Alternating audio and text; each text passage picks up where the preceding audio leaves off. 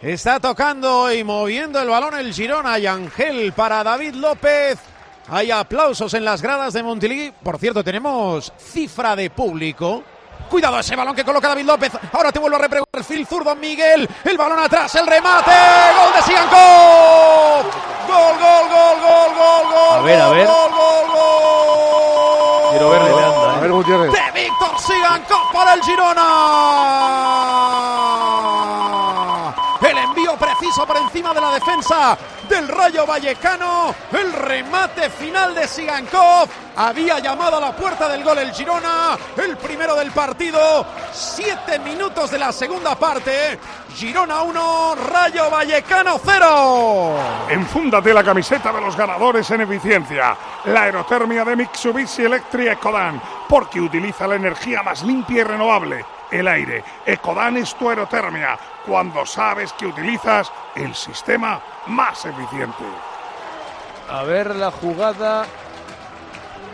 Podría estar en fuera de juego. No, no, eh, no, correcto, está correcto. bien. No, no, no hay fuera de juego porque se queda enganchado Bayú, creo que es. En el extremo sí, derecha, sí. sí. Sí. Lo rompe que está el jugador del Rayo que está Igual- pegado a la banda. Igual Pues es de frutos. ¿no? Parece que es gol legal. Esto pondría al Girona con 59 en la segunda plaza. A 6 del Real Madrid. Banquillos, Joaquín.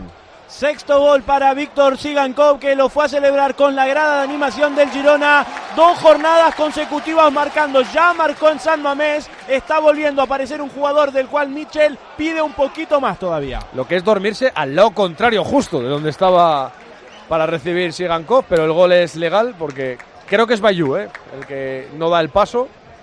Está con su par y habilita por el- la zona, la franja más central a, a Sigankov para hacer este 1-0. Bueno, el pase de David López, el control, la visión con el pase atrás de Miguel Gutiérrez en una jugada muy coral por parte del Girona para el primero del partido. Luis Ángel había merecido, estaba mereciendo más el Girona en este arranque del segundo tiempo. Sí, sin duda. Lo que pasa, yo creo que, vamos, teníamos que verlo de nuevo, pero la defensa del Rayo estaba un, poco adelantada y ha propiciado el, el pase que han entrado muy bien. Y os iba a comentar que yo creo, antes del gol, que el Rayo tenía que arriesgar más con Álvaro. Álvaro está jugando demasiado atrás, pendiente de Jean Couto. Y, y también en este caso, coño, que, que esté pendiente Jean Couto de, de Álvaro, que es rapidísimo y, y hace goles.